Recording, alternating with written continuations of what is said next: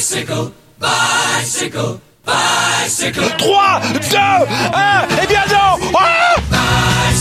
Ah Aïe aïe aïe, attention Philippe, le parapet. Ah, Christopher Froome qui n'a plus de vélo. Christopher Froome à pied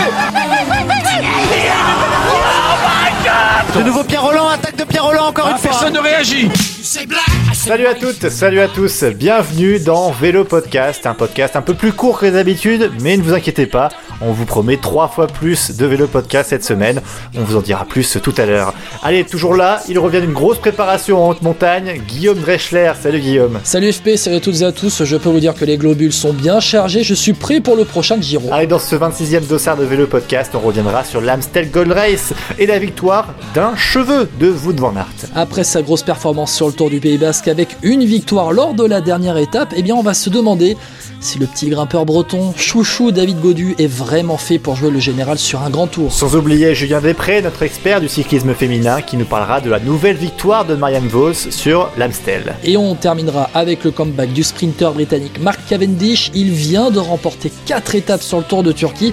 Et on en parle avec Justin Nadeau, l'un de ses plus grands fans. Vélo Podcast, Dossard 26, prêt? Allez, c'est parti.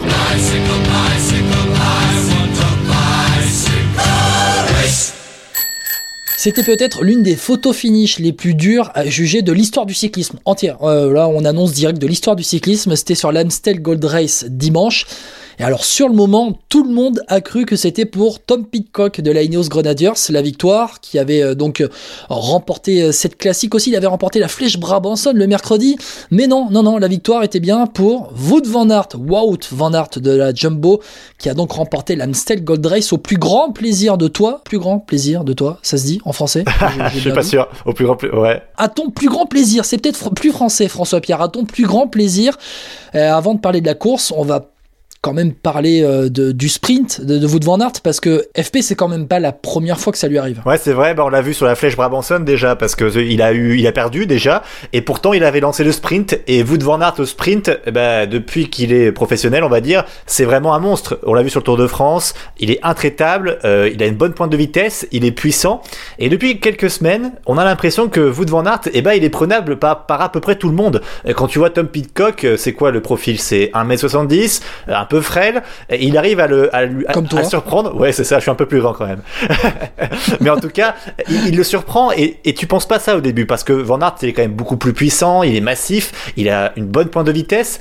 Et là vraiment, ça se joue à un cheveu. Pour moi, il, Franchement, Pitcock, il le mérite tellement parce que Van Aert, il joue avec le feu. Et, et je sais pas comment l'expliquer, mais vraiment, pour moi, Van Aert, il a un problème avec les sprints.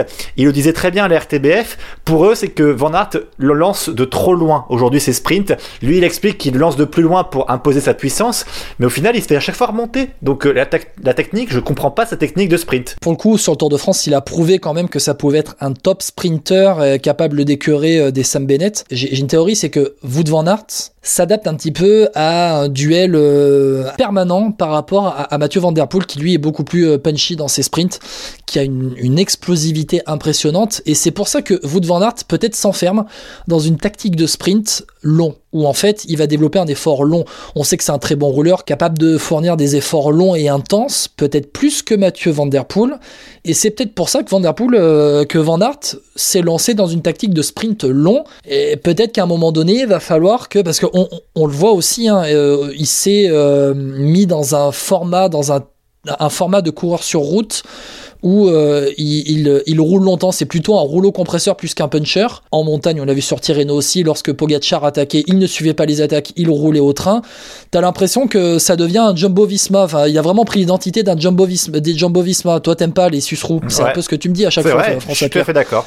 Et peut-être que peut-être que Wout van Aert est parti dans cette euh, dans cette vision de la course et dans les sprints, ça s'applique dans les sprints et au final, et ben du coup, tu vois qu'il a des sprints longs à la flèche Brabanson, il s'est fait avoir parce que aussi, faut dire que dans les échappées, que ce soit Van Aert ou Van Der Poel finalement quand ils sont dans les échappées, il faut qu'ils qu'ils prennent en main la course.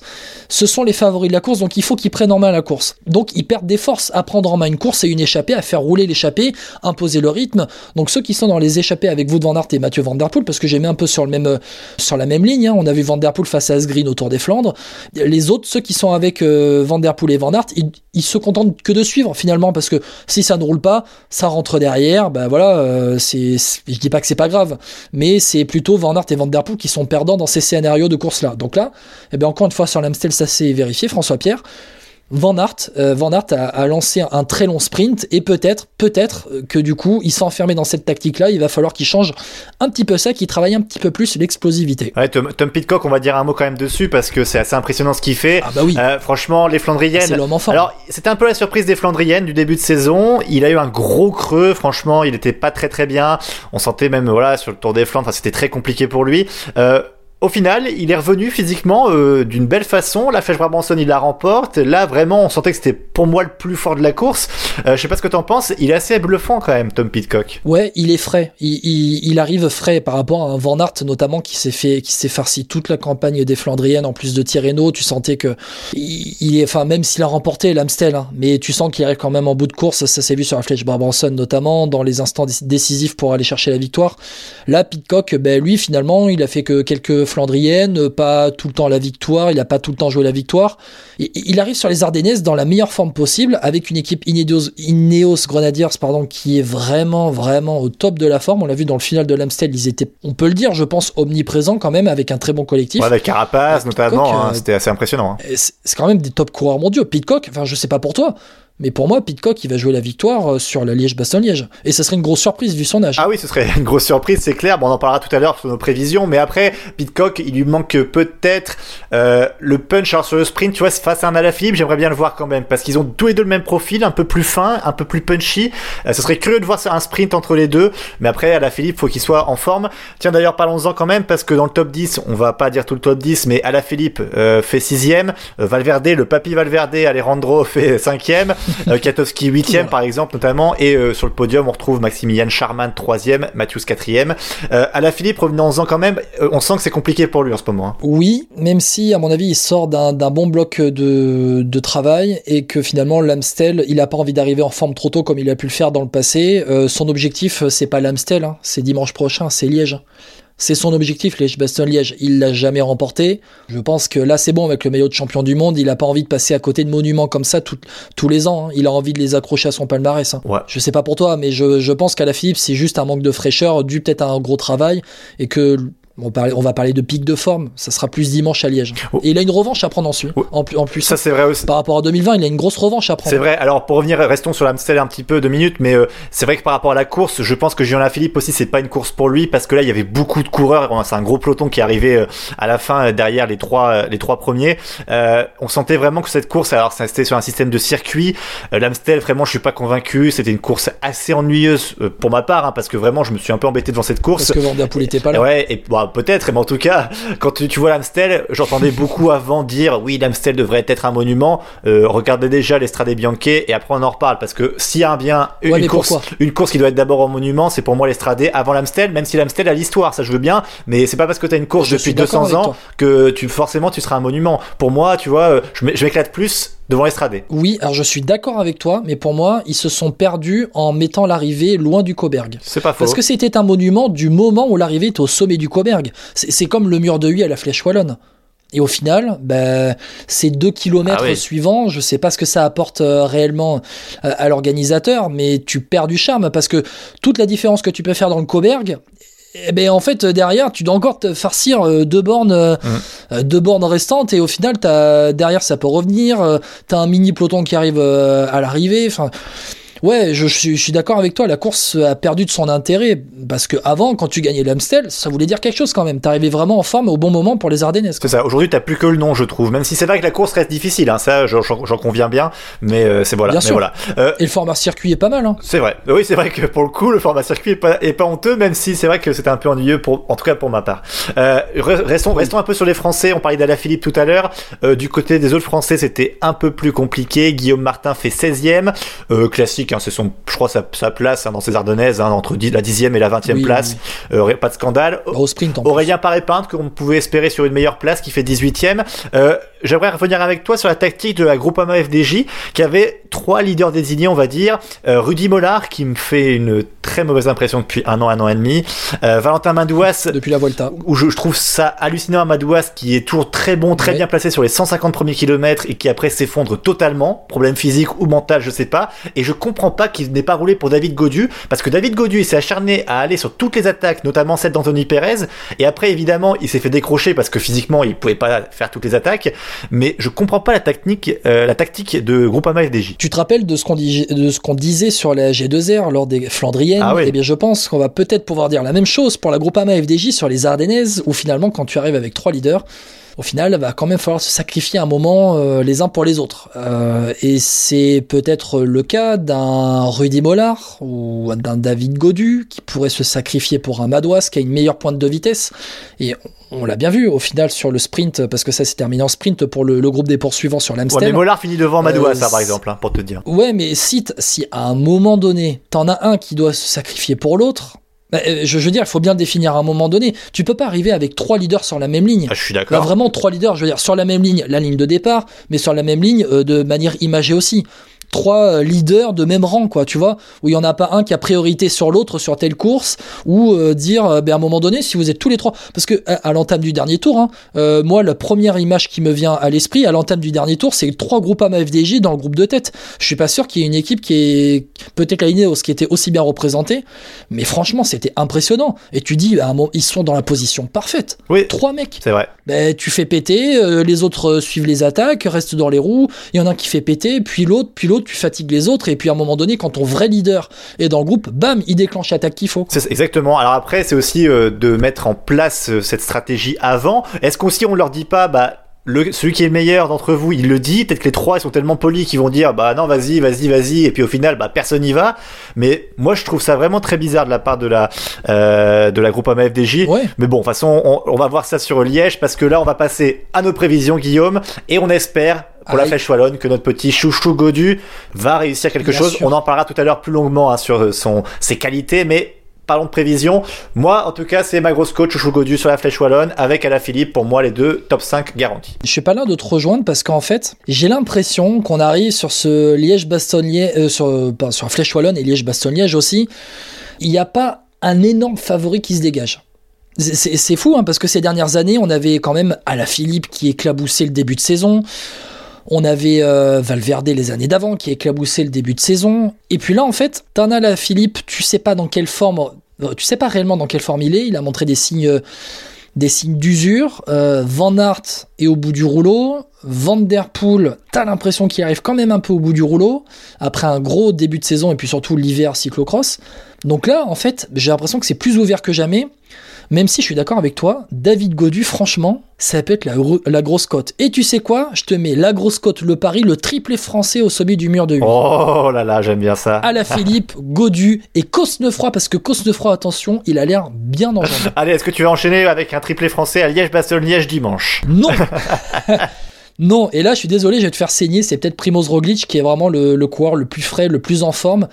Primoz Roglic qui, si je ne me trompe pas, est tenant du titre. Ah bah oui, du coup, oui, oui, parce que oui, oui, effectivement, Ben oui. c'est avec ce fameux sprint très bizarre où Tenant Philippe de gêne Liège-Bastogne-Liège. Marc Hirschi et que Ouais. Primoz Roglic gagne effectivement. Et pareil, Marc Hirschi, dans quelle forme il arrive Non, Marc Hirschi, c'est- peut-être le coureur le plus talentueux des punchers, Ouais. euh, des punchers ardennais, Je pense que là, euh, dans, dans cette jeune. euh, Là, physiquement, il est pas prêt, mentalement, il est pas prêt. Tu, Ah tu ouais. vois pas. Enfin, bah oui. franchement, il non. Pour moi, par contre, Pogacar, qui est dans la même équipe euh, sur Liège, peut faire quelque chose aussi. Et oui, hein, il l'a montré l'année dernière. Effectivement, non, non, Pogacar, c'est aussi une belle côte. David Godu aussi, hein, parce que il est plutôt malin, ça peut le faire. À la Philippe, on lui souhaite tous parce qu'il mériterait de gagner.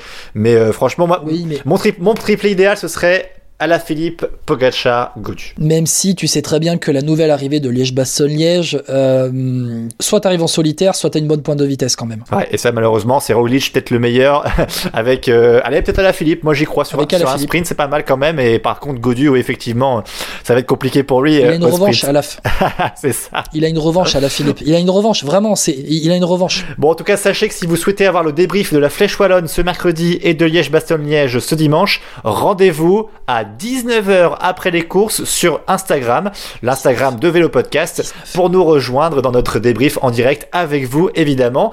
Euh, ce sera donc à 19h mercredi après la Flèche et à 19h dimanche après Liège-Bastogne-Liège. Évidemment, si vous ne pouvez pas assister assez direct, pas de souci. Vous pourrez nous retrouver en podcast le lendemain. Merci à vous. C'est tout le pays qui est derrière vous. On passe au cyclisme féminin avec Julien Després, notre homme de terrain qui a tout vu et surtout admiré la nouvelle victoire, oui, de Marianne Vos sur l'Amstel. Salut Julien. Salut Guillaume, salut FP. Bon, Julien Després, on rappelle, vous le retrouvez sur Facebook et Twitter avec Actu Cyclisme Féminin. Et Instagram aussi. Euh, bon, on commence avec la- l'Amstel Gold Race où, comme chez les hommes, c'est euh, eh bien une Jumbo Visma qui a gagné avec la victoire de Marianne Vos. Alors Julien, euh, bah déjà, est-ce que cette victoire est méritée? C'est une victoire qui est méritée euh, quand tu vois comment ça a cafouillé devant euh, entre euh, Longo Borghini et Nieva Doma qui sont arrêtés de rouler à la, à la flamme. Euh, J'ai pas compris parce qu'ils avaient personne ni l'une ni l'autre, avec quelqu'un derrière quoi. Ouais, parce qu'elle s'était échappée et du coup, euh, t'as le peloton qui revenait quoi. En fait, elles sont sorties. euh, en fait, Van Vleuten est sorti dans la dernière montée du Koberg, les deux contre, et euh, elle se relève à la flamme, un peu comme, euh, un peu comme à la Philippe et euh, Ah oui, 2019. euh, Fulsang Avec la victoire de Van Der Poel, ouais. avec la victoire de Van Der Poel, et exactement la le même, le même scénario qu'à Gand-Wevelgem, où Longo Borghini était échappé avec Paladine, et ils se font reprendre à 300 mètres à Gand-Wevelgem, là c'est 500. Donc je sais pas. Euh, autant au Gand-Wevelgem, elles étaient cramées les deux, que là, elles se sont pas du tout entendues. Donc c'est ça qui est étonnant. Une course avec du suspense? Bah, Il y a eu pas mal d'attaques. On a eu, on a eu le droit déjà à une, une attaque d'Audrey Cordon-Rago à 40 bornes de l'arrivée qui a, qui a vraiment déclenché le, euh, la course. Hein. comme au Tour des Flandres. Comme au- exactement comme au Tour des Flandres. Derrière, il y a eu quelques, quelques grosses escarmouches, avec notamment Georgia Brown. Ah, puis on a quand même un top 20 d'une Française, avec Juliette Labousse qui termine 16e. Elle est régulière, hein. elle est vraiment, j'ai l'impression qu'elle est de plus en plus régulière sur ses courses de haut niveau quand même. Mais euh, de plus en plus, et, euh, bah, elle s'était déjà montrée à travers la Flandre, à Warugem. Elle était, elle était échappée assez longtemps. Elle arrive pour le groupe, euh, avec le groupe pour la gagne, enfin pour la troisième place.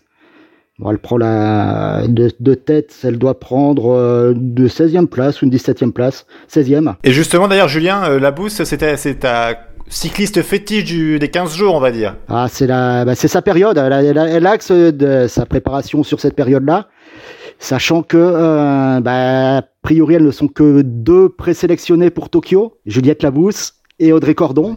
Ouais, forcément. ouais. Euh, do- donc, euh, je pense que Juliette voudra performer. hein. Juliette, c'est euh, Juliette, elle a un petit peu des, des airs d'un coureur belge connu euh, par FP principalement. Elle est championne nationale du contre-la-montre. Elle a fait du cyclocross. Elle n'est pas dans une équipe française. Ça fait un peu penser à Van Aert. Mais euh, bah, Juliette, Juliette, elle est dans le peloton pro depuis 4 ans. Elle grimpe bien. Elle a, elle a, du punch. Elle roule bien. Euh, faut pas oublier qu'elle a fini comme meilleure jeune d'un Giro Rosa, meilleure jeune d'un Tour de Bretagne, meilleure jeune d'un Tour de Californie, donc ça commence déjà à causer sur les courses par étapes. Mais elle peut aussi marcher sur les courses d'un jour. Hein. Euh, faut pas oublier que l'année dernière, c'est notre première française sur Liège où elle fait huitième. Tu vois, on parle beaucoup de, euh, des grandes Van Vleuten, Vos, etc. Mais la Bousse, est-ce qu'elle est pas un cran derrière quand même Ouais, Est-ce qu'elle est ça pas condamnée à faire un top, un Ah, top euh, 10 ah, Non, je sais bien, mais, mais parfois tu as des potentiels, tu sais que ça peut aller plus haut. Est-ce que, Julien, toi, tu penses qu'elle est Ouais. capable d'aller chercher au-delà du top 5 Ah, elle, peut aller, elle, peut aller, elle peut aller faire des gagnes, hein, elle peut aller gagner des courses. Un peu comme une Evita Music. Euh, elle, a, elle a plus ou moins le même profil. Hein. Evi- Evita roule peut-être un petit peu moins bien, mais c'est le même, le même genre de profil. Puis il faut pas oublier qu'il y a une grande, il va y avoir une grande vague de départ à la retraite là prochainement. Hein. Les caisses de retraite vont se remplir ou se vider, je sais pas. On- euh, Van, Van Vleuten, Marianne Ah. Vos, hop, ça, ça s'en va. là, allez ça dégage. à dégager, les nouvelles ben, générations maintenant. Ah, Van Vleuten, elle a encore une année de contrat après, donc je sais pas. Vos, Oui, mais bientôt. Vos, à mon avis, comme elle a pas encore tout gagné, vu qu'il lui manque un Liège-Bastogne-Liège, un Paris-Roubaix, un Et Newsblad, elle voudra peut-être les gagner avant Tiens. de partir à la retraite. Elle gagnera ça en fait, octobre. Julien, tu me, f- tu me fais la passe décisive, Julien, Euh, parce que c'est la Flèche Wallonne et Liège-Bastogne-Liège qui vont arriver, ben, comme, les, comme chez les hommes. Tu vois qui en, en favorite à part euh, Marianne Vos? À part Marianne Vos, bah, j'étais un peu euh, surpris de la performance de Van der Breggen hier, qui avait pas l'air au top. Elle finit dans un deuxième groupe euh, à 3-4 minutes de tête. Peut-être une Vollering, qui a fini troisième l'année dernière. Cécilie Trupludvig, qui fait deux l'année dernière. Molman Pazio, qui marche pas mal sur ce genre de course. Et Elisa Longoborghini? Elle peut, ça peut aussi, euh, ça peut aussi être une surprise, même si je pense que c'est un peu, un peu trop raide la fin pour elle. Tu parles de la flèche, là. hein? Ouais, Pour la Elle flèche, sera oui, peut-être oui. plus sur Liège du coup. Euh, Longo Borghini, je la vois plus Ouais. sur, euh, sur Liège. Parce que la flèche wallonne, ça va être un gabarit très léger. Du, tu parlais de, de Cécilie euh, Utrup-Ludwig, euh, c'est, c'est voilà, ça, ça peut être pour elle quoi. Eh, pourquoi pas une Lucinda Ouais. Brand hein. C'est aussi le genre d'effort qu'elle aime euh, en tant que championne du monde de cyclocross. Et juste passer comme ça 3-4 minutes à bloc, ça peut pas lui faire peur, Et je pense. Liège Bastogne Liège, si t'en as une à ressortir, À Liège, euh, Van Vleuten, pourquoi pas allez, le pari est pris. Après, on va pouvoir mettre euh, comment 50 centimes sur cette euh, cycliste, c'est bon. 50 centimes, Bah, mais elle- pas plus. Hein. François Pierre, il veut, il veut pas en donner plus. Merci beaucoup, Julien, en tout cas. 50 centimes suisses ou pas? Ah ouais, non, non, en tout cas, ça, ça fera un franc. Il prendra le moins cher. Bon, Julien, on se retrouve dans, dans le prochain podcast? Avec plaisir. Bon, Guillaume, c'est le moment de parler droit dans les yeux de Chouchou Godu. Je- moi, je- tu, tu vois, tu me dis David Godu, je suis perturbé. Euh, David Godu, le grimpeur breton de la FDJ, mais qui a remporté une belle étape au Pays Basque, autour du Pays Basque sur la dernière, euh, la dernière étape. C'était au sommet, au sanctuaire d'Araté, sur les hauteurs d'Eibar. Pour ceux qui connaissent un peu le foot espagnol, ça situe un petit peu. Une victoire, bah, un peu offerte par Primoz Roglic. Alors, euh, bon, ça, FP, je pense que ça a dû te faire saigner ton petit cœur. Aïe, aïe, aïe. Mais bon, il faut le dire, c'était quand même une très belle victoire de David Godu. Et toi, FP, tu te demandes si David Godu, eh bien, est-ce qu'il est vraiment fait pour remporter un grand tour un jour? Ouais, c'est quand je l'ai vu sur ce tour du Pays Basque où euh, on s'est rendu compte que ces petites montées, alors ces petites montées, on exagère, hein, parfois c'est quand même du 6-7 km à presque 10% de moyenne, Oui, mais pour toi, c'est un col. Voilà, c'est ça. Mais en tout cas, on, on se rend compte que David Godu, sur ces pourcentages-là, il est très très fort. Alors c'est pas vraiment une surprise, hein, parce qu'il s'est révélé sur la Flèche Wallonne à la base. Euh, il avait fait son premier top 10 euh, sur cette course-là, euh, en World Tour. Euh, en tout cas, ce qu'il faut dire, c'est que David Godu, on l'a toujours promis un grand avenir sur le Tour de France. On parlait de successeur de Thibaut Pinot. Le souci, c'est que David Godu, il a le mal français. Il est mauvais en contre la, contre la montre. Ah, Mais c'est terrible. Il- Sur le tour du Pays Il, c'est quand même, terrible. il, s- il sait quand même bien se placer sur les étapes de plaine, ça c'est son avantage par rapport à d'autres coureurs français. Et en revanche, sur les gros cols hors catégorie euh, du Tour de France, du Giro ou de la Volta, eh ben David Godu, il coince quand même parce qu'il n'arrive pas à suivre les meilleurs. On aura beau dire ce qu'on veut, même à l'époque où il était, il était un peu le poisson pilote de Thibaut Pinot. Il suit longtemps, mais il va pas jusqu'au bout. Alors qu'on peut penser que des gros coureurs y arrivent, en fait. On pense à des, même des Froome à l'époque quand ils emmenaient Wiggins. On peut penser à Pogacar, à Ouais, mais Godu, je pense qu'il est vraiment fait pour une catégorie de course. C'est le punch, c'est clairement le Tour du Pays Basque, c'est clairement le Tour de Romandie, c'est clairement euh, la Flèche Wallonne, euh, Liège-Bastogne-Liège. Et pour moi, je pense que le mettre au Tour de France, il faut pas lui mettre le statut de favori ou de euh, classement général, mais lui dire, David, l'objectif pour nous, c'est remporter les étapes. Et franchement, si Godu repart avec trois étapes au Tour de France, il aura gagné. Parce qu'en fait, Godu, je pense qu'à terme, il pourra Comme ja- sur la Volta. voilà, il pourra jamais remporter le tour parce qu'il a des lacunes trop grandes sur le chrono la montre et et je pense que ça va être compliqué à rattraper euh, d'ici là. Tu vois, même d'ici 5-6 ans, c'est trop compliqué là pour lui, euh, même au niveau de son physique. Enfin, je, je pense, même si Pitcock nous ment, hein, nous fait mentir parfois, vu qu'il est petit, lui, et, et puissant. Mais Godu, je pense qu'il perd trop de temps sur les contre-la-montre et qu'aujourd'hui, si il veut gagner quelque chose, il peut gagner que les tours d'une semaine et il faut pas que le chrono soit trop long. Bah oui, et c'est difficile de te contredire quand on voit ce qui s'est passé au Pays Basque, parce que je crois qu'il termine à 1,30 au général final de, de Primoz Roglic, et les 1,30 c'est- c'est c'est le débours qu'il a pris sur le contre-la-montre inaugural. Exactement. Donc euh, c'est terrible. hein. Le constat est terrible parce que parce que tu, tu te rends compte que David Godu est capable de rivaliser. Alors je vais pas aussi loin que toi sur la haute montagne parce que je pense que là où il a perdu du temps c'est en travaillant sur pour Thibaut Pinot hein, sur le Tour de France euh, 2019 et au final lorsqu'il a fallu ben, L'exemple, euh, l'image qu'on a de David Godu travaillant pour Thibaut Pinot, c'est le col du Tourmalet en 2019 sur le Tour où euh, il fait exploser complètement le groupe de favoris. Il est une, pédale au-dessus des autres. Et, tu, vois qu'il est là, tu vois qu'il peut, tu vois qu'il peut euh, tenir la distance. Voilà, s'il se cantonne à un rôle de, leader, je pense qu'aujourd'hui, s'il est dans la même forme qu'il était autour du Pays Basque, il peut jouer les, premiers rôles en haute montagne sur le Tour de France. Maintenant, ben, le souci sera toujours le contre-la-montre. J'ai l'impression qu'il se dirige vers un profil à, la Romain Bardet quand même. Euh, très bon grimpeur, euh, très bon puncher, euh, capable de, de jouer des bonnes victoires d'étape, euh, maillot à poids, mais après le contre-la-montre sera trop euh, rédhibitoire pour lui pour aller chercher le, le classement général du Tour. Après, peut-être qu'il ira chercher un jour un Dauphiné. Attention. Euh, peut-être qu'il ira chercher un Tour de Romandie. Enfin, tu vois, euh, Paris-Nice peut-être. Mais attention parce pas. que David Gaudu, moi je trouve bien plus limité que euh, Romain Bardet, notamment en descente ou même euh, sur la haute haute montagne. Parce que vraiment, moi David Gaudu, je pense qu'il faut pas que ça monte plus longtemps que, allez, euh, 25 minutes, une demi-heure, je crois, sur la montée pour suivre les meilleurs, je parle. Hein. Parce que là, on parle de la haute performance. Moi, David Gaudu, si c'est pour qu'il fasse 15e, 20e, on- n'a pas le même débat. Mais moi, je te parle, tu sais, là on l'imaginait à Moi, l'époque. je te parle pour être vainqueur. Ouais, tu vois on est d'accord. On parle pour la victoire. Donc euh, le problème c'est que pour moi Gaudu il pourra pas gagner le Tour, le Giro, la Volta parce que bah, malheureusement il arrive pas à suivre les meilleurs tout en, haute montagne parce qu'à chaque fois, même un Quintana aujourd'hui, je pense qu'il est meilleur grimpeur que Gaudu tu vois en haute montagne, ce qui est logique. Mais même aujourd'hui tu vois, je parle aujourd'hui intrinsèquement. Je, je, je pense que David Godu peut, euh, s'il est en grande forme, euh, être euh, un des meilleurs grimpeurs au monde. Et le problème, c'est que, en fait, David Godu, jusqu'à aujourd'hui, il n'a pas encore eu la possibilité de s'exprimer à 100% et de jouer vraiment en général. Tour de France 2019, alors pour moi c'est la base, c'est la référence pour lui. Il roule pour Thibaut Pinot, il se consomme pour Thibaut Pinot. Et au final, quand Thibaut Pinot abandonne, ben, David Godu, il est trop loin, il a travaillé trois semaines pour, euh, pour Pinot. Euh, L'année 2020, elle est quand même euh, très très bizarre. Bon, il va nous chercher deux victoires qui sont magnifiques sur la Vuelta. Au, final, il termine quand même top 10 hein, de la Vuelta. Il fait quand même un, un beau top 10. Bon, tu retiens pas le top 10 parce que, mais plus les deux victoires. Moi, j'attends vraiment. Pour moi, cette année, c'est l'année test pour lui. Qu'est-ce qu'il va être capable de faire? Que- Qu'est-ce qu'il va être capable de faire? Sur le Tour de France Qu'est-ce qu'il va être capable de faire vraiment? Mais le, pro- problème qui va se poser pour le Tour de France, c'est les équipiers qu'il va avoir, parce que tu sais très bien aussi qu'il faut être bien amené. Alors je sais bien que Godus place. Godus, non mais Godus place. très- ouais, mais il est- Godu n'a pas le potentiel de Pogacar sur la haute montagne.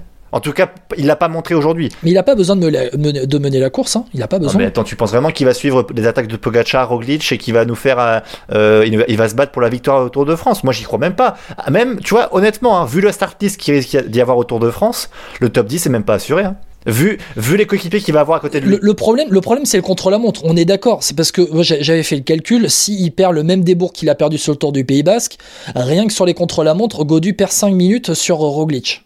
Ouais. Donc ça déjà, hop, terminé.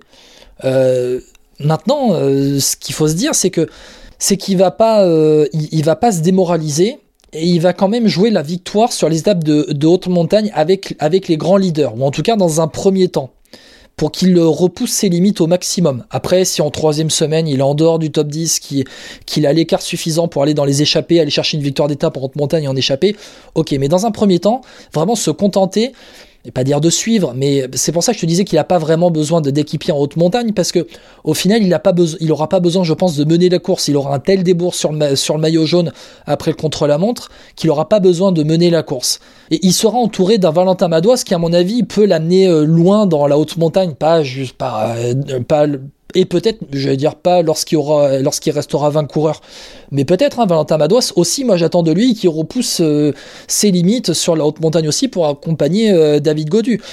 Le duo se connaît très bien depuis le Tour de l'avenir et les équipes de France jeunes. Mais ce que je veux dire, c'est que moi, David Godu, pour moi, c'est son année test. J'attends de voir. J'attends vraiment qu'il repousse ses limites sur cette année 2020. Et on verra à la fin d'année 2021, plutôt 2021, on verra à la fin d'année 2021 où est-ce qu'il pourra se, se positionner pour la suite de sa carrière? Est-ce que ce sera plutôt des échappées lors des grands tours euh, et un grimpeur puncher sur les courses d'une semaine? Ouais. À voir. En tout cas, pour rester sur une note assez positive, moi je pense que David Godu, euh, ce sera le futur vainqueur d'un monument type Tour de Lombardie ou Liège-Bastogne-Liège, parce que je pense que dans les jambes, il les a, ça pour le coup, et qu'il a une belle science de la Oui. course, parce qu'on l'a vu sur Tour du Pays Basque, il est assez malin euh, pour parler avec Roglic comme il l'a fait, pour dire bah voilà, moi c'est l'étape, et tu vois, te- on te laisse le général. Enfin, c'était vraiment assez malin, et il se place toujours très très bien. Donc, euh, je pense que il a des forces à faire valoir sur ces courses-là. En tout cas, David Godu, il restera évidemment le chouchou de Vélo Podcast, et j'espère le vôtre aussi. Chouchou Godu. Que moi tu comme Adio, que moi tu comme Adio. Je ferai tout pour mouiller le maillot avec mon comme vaisseau. Bon, on peut dire qu'il est revenu euh, d'entre les morts, ce coureur cycliste, un Britannique. Qui n'avait plus gagné depuis trois ans maintenant une étape sur le Tour de Dubaï. Il a remporté pas une, ni deux, ni trois, mais quatre étapes au Tour de Turquie. Et eh ben c'est Mark Cavendish, Guillaume. Il Ouais. nous a quand même bluffé. hein. C'est un peu comme la Team Rocket dans les Pokémon, tu sais, euh, de retour pour jouer un mauvais tour. Ah ouais, voilà, il a remporté les étapes et puis plutôt la main. Franchement, il était très bon. Et pour en parler, eh ben, il fallait qu'on invite un fan de Mark Cavendish. Et qui est le plus grand fan de Mark Cavendish Son fan sur club Twitter euh, en France, il me semble d'ailleurs, il le C'est tient. ça. Ouais. C'est Justin Nado. Salut Justin. Salut les Salut. gars, com- comment ça va? Bah super et toi? Bah ça va super, ravi d'être avec vous pour parler de Mark Cavendish. T'es déjà venu plusieurs fois. On rappelle que tu fais des, des beaux maillots sur Twitter euh, d'équipe ou bien de, de choses que tu imagines notamment. Donc n'hésitez pas à aller voir sur euh, Et Twitter. c'est quand pour Justin Podcast? Nado. Là, il coûte trop cher pour l'instant, Justin. on n'a pas les moyens pour on va l'instant, parler Guillaume. de ça, on, va, on en reparlera, on en reparlera. Bon, parlons de Mark Cavendish quand même. Euh, bon, il va chez De Quick Quickstep cette année. Il arrive, globalement payé par les sponsors euh, hors de Quick Quickstep, euh, pour qu'il puisse signer là-bas. Paris gagnant, puisqu'il remporte 4 étapes alors qu'on croyait condamné. Euh, déjà, euh, Justin, j'aimerais avoir ton avis. Est-ce que tu croyais en son retour? Moi je croyais au fait qu'il allait regagner. Honnêtement, je le voyais pas arrêter en ayant encore une année en plus où il n'est pas à un niveau qu'il aimerait, euh, qu'il aimerait avoir. Donc euh, je, je pensais, à- je pensais euh, qu'il allait regagner. Maintenant, c'est vrai que sa perf sur le Tour de Turquie, euh, c'est quand même, euh, c'est quand même très très fort. hein. Après, il était très bien emmené. Guillaume, je sais pas si tu as pu voir un petit peu ses, ses sprints. Euh, franchement, on a, on a revu un peu le Cavendish qu'on a connu, même s'il est moins animal, entre guillemets, moins puissant. Euh, il est quand même très stratège parce que le placement est toujours très bon. hein. Oui, surtout que les arrivées du Tour de Turquie c'est- étaient assez piégeuses quand même, hein, euh, des arrivées en ville assez piégeuses. On avait revu du Mark Cavendish avec l'âge en plus, en fait, c'est- juste ça. Euh, je, je- comme Justin, je pensais qu'il allait gagner. Je pensais pas qu'il allait retrouver autant, autant de belles jambes, autant de, des- des jambes aussi puissantes. Je pensais pas qu'il allait gagner avec autant de manière. C'est plus ça qui m'a surpris en fait, c'est la manière, parce que ça nous a tous fendu le cœur. Le Cavendish de la fin de saison 2020 en pleurs à la fin d'une semi-classique belge, euh, dernière course de sa carrière. Peut-être il, il savait pas s'il allait re-signer. Et Patrick Lefebvre, il a juste rendu euh, service à tout ce que le monde du cyclisme attendait. C'est oh, re-signe Marc Cavendish, vas-y. Et après, tu sais qu'avec le Fever et la Quick Step, euh, il va te le remettre en forme et il va aller t'en gagner une dans la saison. Mais là, quatre d'un coup sur le Tour de Turquie, c'est énorme. Ouais, puis alors, au-delà du coup marketing aussi, c'est un superbe, un superbe coup pour plus tard pour d'autres coureurs, peut-être un Peter Sagan qui gagne moins en ce moment et qui pourrait aller à la Deceuninck plus tard. Euh, juste sur Mark Cavendish, on sentait qu'il était quand même malheureux. Euh, Justin, toi qui le suis du coup depuis un moment aussi, euh, c'est vrai qu'il a eu un gros trou entre 2018 et 2020. Euh, clairement, il était malheureux en fait. hein. Ouais, je pense que hum, mais il a eu. Euh, on se souvient, euh, pour moi, son dernier coup d'éclat, c'était en, en 2016 euh, quand il, il est maillot jaune sur le Tour de France avec la Dimension Data. Mhm. Oui. Et après, il s'est éteint un petit feu. euh, il, a, il a tenté de, de, de changer d'équipe. Ça l'a pas forcément fait. À la Bahreïn, euh, c'était c'est c'est pas une équipe c'est pas une équipe qui est faite euh, pour les sprinters. C'est pas une équipe qui est réputée pour bien emmener euh, euh, ses sprinters. Donc euh, euh, peut-être que pe- peut-être que c'est c'est ouais voilà il s'est retrouvé dans une équipe où il où lui ne s'est pas retrouvé euh, en tant que en tant que coureur. Je, je suis un peu d'accord avec toi, mais en même temps, quand tu recrutes Cavendish, c'est aussi pour te faire progresser dans le sprint. C'est-à-dire que tu recrutes le nom pour qu'il te fasse gagner, mais tu recrutes aussi un coureur qui a de l'expérience et, qui est- capable de t'emmener à un niveau au-dessus sur les sprints. Donc c'est-à-dire que oui, ok, il avait pas le train pour, euh, pas l'équipe pour autour de lui, mais en même temps, c'était à lui de, euh, de faire en sorte que l'équipe franchisse un cap. Bien sûr. Alors attention, juste pour aller, pour aller plus loin dans les équipes, euh, sachez donc, euh, des- enfin, c'est vrai que j'avais oublié, il a commencé à T-Mobile Eh hein, oui. d'ailleurs en tant que stagiaire. Aérode en plus. Et sa première équipe c'est même T-Mobile, Aérode ensuite, Columbia. Et en fait, je trouve qu'il avait vraiment fait des bons choix d'équipe. Pour ceux qui le connaissent pas, peut-être pour qui nous écoutent. Donc il a commencé à T-Mobile, Aérode ensuite, Columbia, à- Columbia HTC avec euh, Mark Renshaw, on se souvient. Et le train avec Tony Martin, Euh, Mark Renshaw, enfin c'était un truc de dingue. Incroyable. Évidemment. Et puis alors, il est parti ensuite chez Sky pendant un an, chez Omega Pharma Quickstep, et ensuite il est resté chez Quickstep. Et pour moi, c'est vrai que 2016, quand il part chez Dimension Data et ensuite chez Bahrain McLaren, c'est clairement des mauvais choix de carrière, je trouve. Parce que même Dimension Data, c'est pas des équipes de sa stature. Je trouve que Cavendish, c'était un peu l'homme des grosses équipes sur lequel, Oui. en fait, c'est une star. Tu comptes sur lui, tu lui mets un train à disposition. Et quand tu vas chez Dimension Data, même si à l'époque c'était une équipe plus que correcte, je trouve que c'est vraiment le mauvais choix de carrière. Je sais pas ce que t'en penses, toi, Justin. Même s'il fait euh, maillot jaune sur le Tour de France, il remporte trois étapes, je crois, cette année-là, euh, sur le Tour. C'est quand même un mauvais choix au final. Après, il y a des éléments à prendre en compte. Il faut prendre en compte euh, la stature d'un champion comme Mark Cavendish, euh, qui peut-être à l'époque ne n'était pas prêt à, à partager un leadership et à trouver euh, à trouver la place de, de, de superstar euh, dans une équipe comme Dimension Data. Euh, puis euh, les, les années passées, euh, c'est un coureur qui coûtait encore très cher à l'époque qui aurait pu lui faire vraiment confiance, lui proposer ce statut de superstar de l'équipe, euh, lui donner le salaire qu'il voulait. Il faut prendre en, compte toutes ces variables-là qui font que il est allé chez Dimension Data. Oui, c'était peut-être pas le meilleur choix, mais est-ce qu'il, est-ce qu'avec toutes ces, avec tout ce qu'il pouvait vouloir à l'époque, euh, il y avait un meilleur choix Ça, c'est, il y a que lui qui le sait. Euh, juste pour parler un peu en chiffres, Marc Cavendish, c'est quand même 48 étapes de Grand Tour, euh, 30 notamment sur le Tour de. France, 1 Milan San Remo, euh, c'est maillot vert sur le Tour d'Espagne, Tour de France, euh, enfin mais aussi Clamène sur le Tour d'Italie évidemment. Euh, juste, je voulais venir un peu avec vos souvenirs à tous les deux. Euh, Guillaume, je commence par toi. Euh, si je te dis Marc Cavendish, tu penses à quelle victoire toi? Eh ben c'est pas une victoire, c'est le coup de tête de Renshaw sur le Tour de France. Mais c'est une victoire au final, je crois. Oui. Où Marc Renshaw est déclassé du Tour de France. C'est ça, C'est tête l'image, c'est du train animal que, bah, je crois que c'était la HTC Road d'ailleurs à l'époque. Mhm. Ouais. C'est l'image du train animal qui surdominait le peloton mondial. Il, le mec était pratiquement imbattable. T'avais des, des- euh, il me semble, hein, des duels de haute volée contre un certain André Greipel qui est encore présent aujourd'hui. Tyler Farrar aussi. Tyler Farrar, mais je veux dire, Ouais. c'était une époque du sprint où les gars c'était des sauvages par rapport à aujourd'hui, j'ai l'impression. hein. C'était vraiment des, des sauvages et des grandes gueules. Le Cavendish de l'époque était animal, vraiment, c'est l'image que j'ai. Et c'est vraiment ce retournement d'image par rapport à aujourd'hui qui, qui me marque vraiment, quoi. Parce qu'aujourd'hui, quand, quand Cavendish plante quatre étapes sur le Tour de Turquie, tout le monde est limite à descendre dans la rue pour, euh, pour, euh, pour les victoires. Alors que sur le Tour de France à l'époque, il y a 10 ans, tout le monde lui faisait des doigts d'honneur au bord des routes. C'est- C'était un truc énorme quand même. Justin, toi, c'est toi ton plus grand souvenir avec euh, Marc Cavendish? Alors Mark Cavendish, le, le fait que, que je suis, j'ai toujours été un grand fan de Mark Cavendish et je pense que Mark Cavendish a beaucoup joué sur ma passion du vélo. C'est que Inspirer ta vie. savoir que il faut savoir que Mark Cavendish a remporté sa première étape sur le Tour de France à Châteauroux. Euh, je suis né à Châteauroux et j'habite à, à 30 km de Châteauroux. Et euh, en 2009, il vient gagner dans la ville où j'ai toujours habité, Issoudun. Euh, puis il a regagné à Châteauroux. Donc ouais, en 2009, l'arrivée à Issoudun, euh, j'avais j'avais 10 ans. Je vous avoue que je vous avoue que j'étais en pleine création de passion pour euh, pour le vélo et voir euh, Mark Cavendish euh, s'imposer euh, dans les rues euh, que j'ai toujours connues, euh, ça fait quelque chose quand même. Mais c'est normal. Bon, alors sachez quand même au passage que euh, mon plus grand souvenir de Marc Cavendish, c'est sur le- les 4 jours de Dunkerque, qui remporte deux étapes en 2007, voilà, troisième et sixième étape.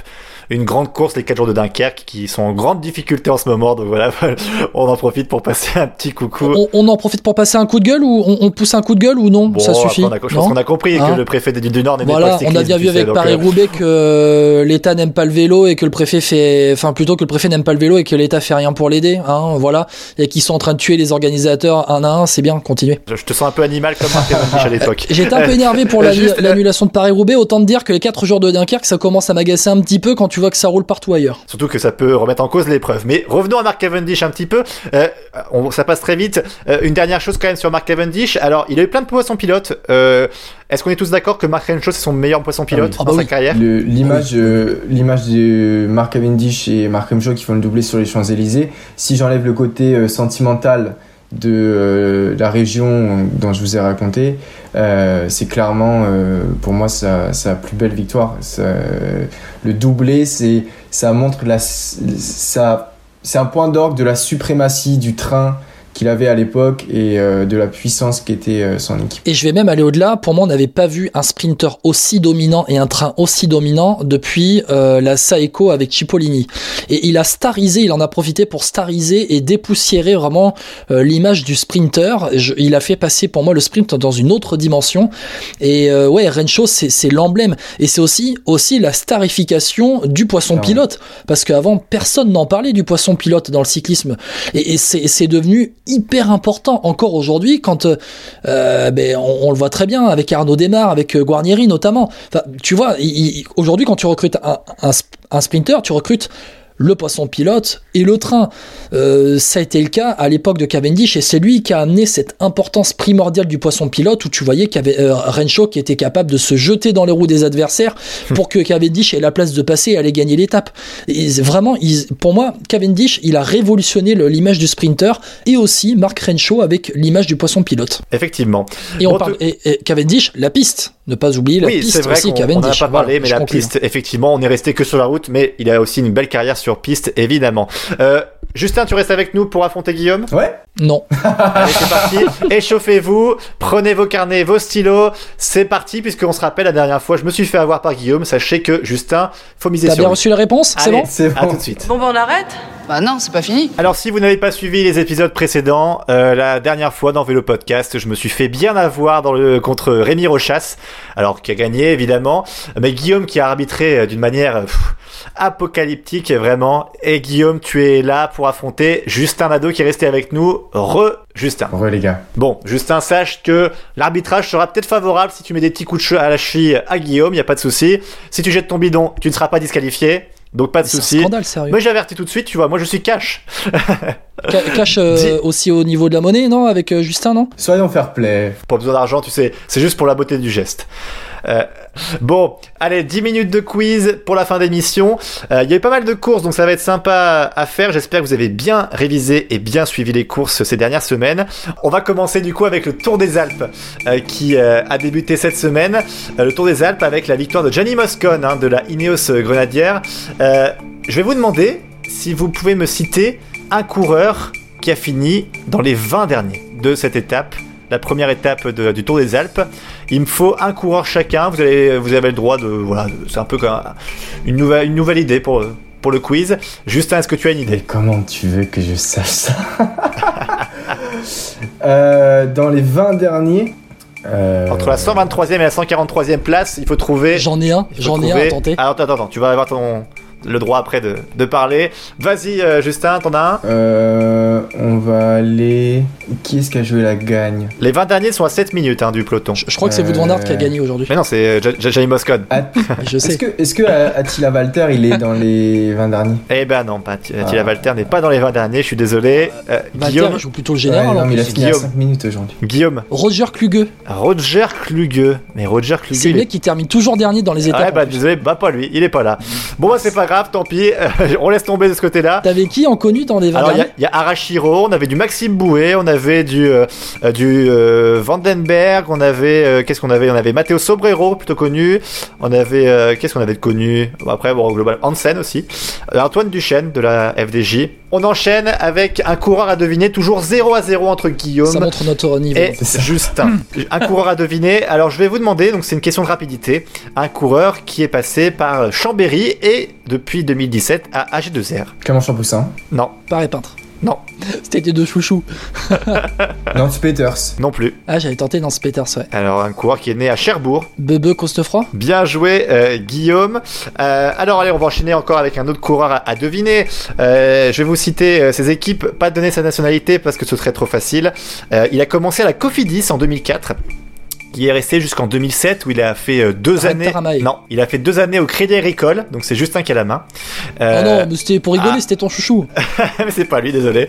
Alors H2R, il part euh, là-bas en 2009 euh, jusqu'en 2012. Ensuite, il va à la Saxo euh, Tinkoff. Euh, il va ensuite chez Sky en 2015. En 2017, il part chez BMC et là ensuite, il est en ce moment chez DSM. Nicolas Roche. Nicolas Roche, bien joué, Justin. C'était Justin qui avait la main, hein, on est d'accord. On est d'accord, on est d'accord. Ouais, Évidemment. Évidemment.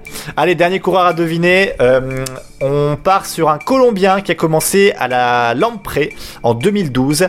Il est passé ensuite euh, à la Movistar euh, en 2015 où il est resté jusqu'en 2019 avant de partir Win- chez Arkea Winner. Anacona. Oui, Winner Anacona. bravo, Justin.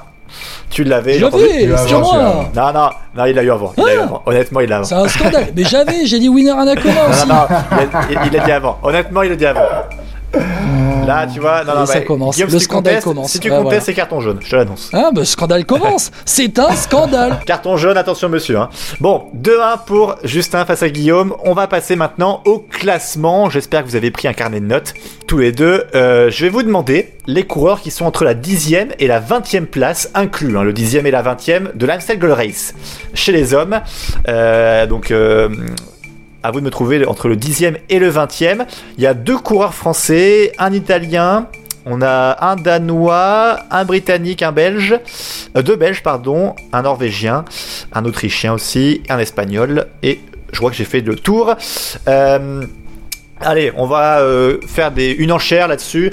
Je vous laisse un petit peu réfléchir pour, vous dire, mais on vous l'a dit tout à l'heure, que c'est Wout van Aert qui remporte cet Amstel Gold Race devant Tom Pitcock, troisième Maximilian Charman, à la Philippe fait sixième. Comme ça, ça vous fait des, des noms en moins.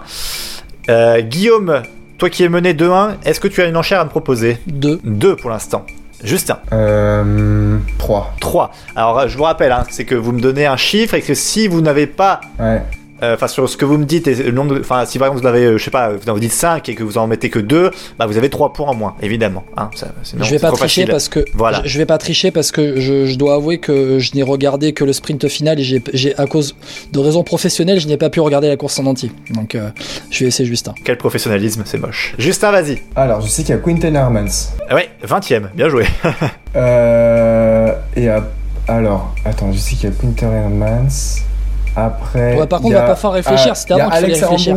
Alex Aramburu 11ème bien joué de l'Astana ouais. Et ensuite, euh, dans les Français, je, je, je sais qui est placé, mais je sais plus à quelle place. Je, je sais qu'il y a. Il y a Paré-Pinte dans le coup. Ouais 18ème bien joué 3 Ah, points de plus pour Justin ça nous fait 5 à 1 pour l'instant Eh Guillaume attention c'est chaud là hein, c'est chaud hein. tu sais pourquoi j'ai tu sais pourquoi j'ai pas dit plus? Parce que je sais en fait je pense qu'il aurait pu en, en donner plus mais du coup euh, j'allais avoir trop d'écart après pour Ah. remonter donc euh, Bon, il y a eu aussi une course la semaine passée, une belle course, une belle semaine même pour la FDJ qui a remporté plein de victoires. Euh, C'était la tour de la communauté de Valence. On va refaire une enchère et là je vais vous demander le top 10. Il y a plein de Français, il y a plein de, joueurs, de coureurs connus. Vous n'avez pas le droit de, de dire que 3 ou 4, hein, je vous le dis. Euh, donc euh, je vous laisse un petit peu réfléchir. Euh, à noter, donc il n'est pas dans le top 10, donc je peux vous le donner, c'est que Arnaud Desmar, il remporte euh, deux étapes euh, sur ce tour de la communauté de Valence, euh, où les Français ont été plutôt en réussite, ou en tout cas même et surtout les, les équipes françaises.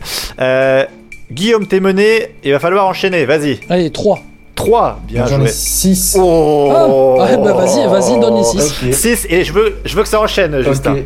Ah ouais par contre ah, par contre va falloir y aller Ah, rapidement j'enchaîne. Allez. Je te promets que j'enchaîne. Alors, il y a Miles Codson, il y a Stefan Kung, Attends, attends, attends, attends, attends. Miles Koskan Oui, c'est bon, 9 il y a Stefan Kung, Ouais, il y a Premier. Victor Lafay, ouais, euh, il est euh, il y a quatrième. Elie Gebert, Elie il y a 5 Henrik Mas, Henrik Mas, et il y a Nelson Oliveira. Il y a Nelson Oliveira, deuxième, bien joué. très bien joué Oh là là là là là là là là là. mais- Donc là, on c'est est ah, du c'est une semaine où je décrochais à cause de raisons professionnelles donc j'ai une excuse 11, Voilà. je suis désolé 11 à 1, 11 à 1, c'est une humiliation qu'on a aujourd'hui. Euh, Justin, c'est c'est surtout pas que tu as donné les réponses avant. Enfin, faut, Ah faut savoir que les, dans les coulisses de cette émission, il y a des mails qui sont envoyés entre organisateurs et participants euh, pour donner les réponses en amont. Donc Jamais. du coup, c'est facile, les gars peuvent préparer. Jamais, jamais, jamais. En tout cas, c'est. Quel mauvais joueur. Oui, oui, mais tu sais, il faut plus répondre à un moment donné, C'est ça. euh, Justin. en tout cas, sachez que Rémi Rochas, qui était avec nous dans le podcast précédent, euh, a fini 8ème. bon, 11-1. Alors après, je peux proposer une chose, parce que là, on est arrivé au bout de l'émission. Euh, Est-ce que Justin, tu veux jouer le all-in Vas-y. C'est-à-dire Moi, je suis que tu joueur. joues la victoire sur une question. Moi, je suis bon joueur. Allez, vas-y, on y va. Guillaume, tu vois, c'est un- Justin, il est, il est respectable, fair fair play, c'est quand même beau de voir ça. Imagine le mec qui te dit non. Imagine le gars, euh, il y a 11-1, il y a un gars qui te dit euh, non, bah non, j'ai gagné, du coup, euh, Bah, on termine là. Ciao. Dans, dans ce, dans ce cas, on a, on a arrêté, on a arrêté l'émission. hein. Je dis, moi, je veux gagner, c'est tout. Le malaise à la fin où le gars dit Ah, euh, ok, d'accord, bon bah c'est fini, vélo podcast. Il a pas voulu. C'est dommage, j'avais prévu une Il question. a pas donc, voulu jouer le jeu. C'est exactement ça en plus. Heureusement que, que, tu, que tu as dit oui, euh, Justin, Guillaume, tu vois quand même se faire play, c'est c'est beau. Hein. Allez, vas-y, on, on envoie ta question là. Allez, on envoie la question. Euh, ça va être simple.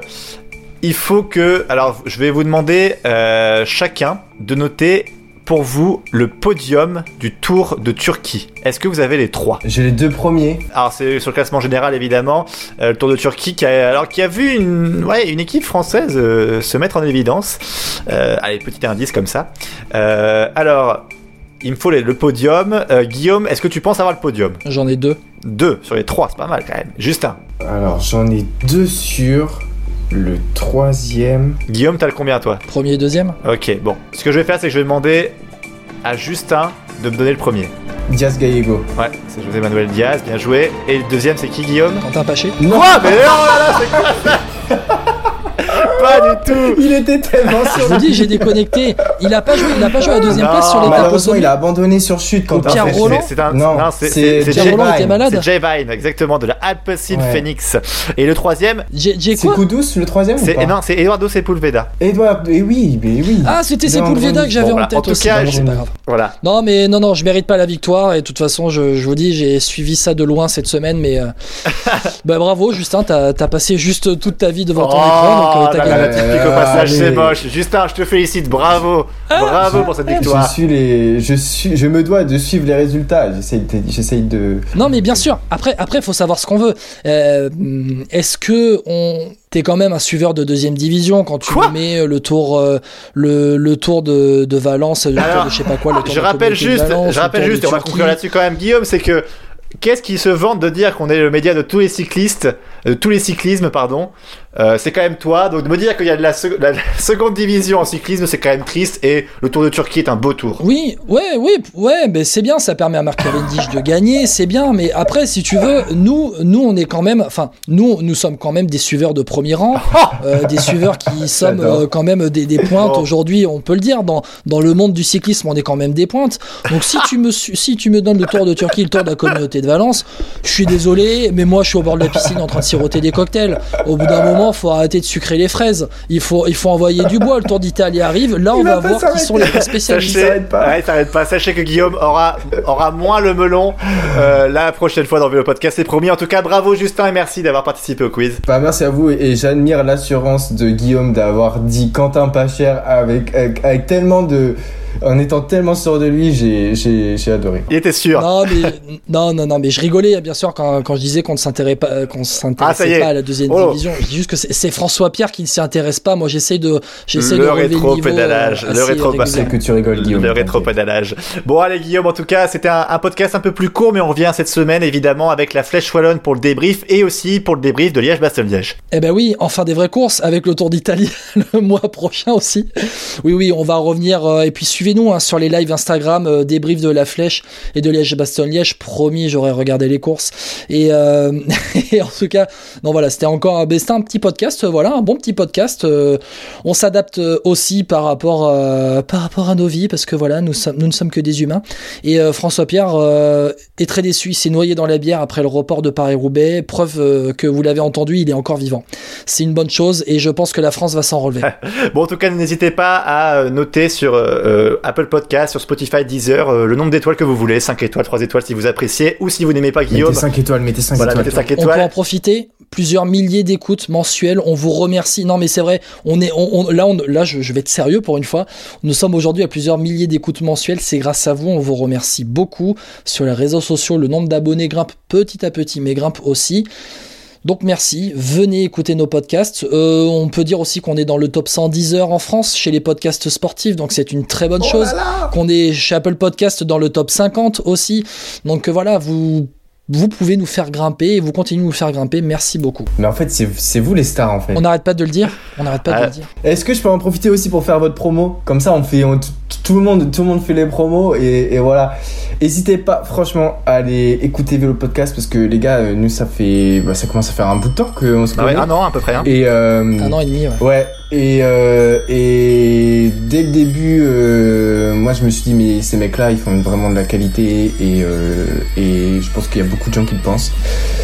Donc voilà, ils, trouvent du temps pour, pour partager leur passion du vélo malgré leurs emplois du temps super chargés et en, en ayant toujours des super invités de ouf et euh, en parlant toujours euh, très justement et, euh, et bah, allez les, continuer à les écouter ou Merci beaucoup. parce que vous êtes des vous êtes des bons gars les gars. Bah merci beaucoup. Je suis, Tu, tu enverras ton en SMS, s'il te plaît. Et c'est avec une larme à l'œil qu'on vous dit au revoir et pour- on se retrouve pour le débrief de la Flèche Wallonne mercredi. Ciao à tous.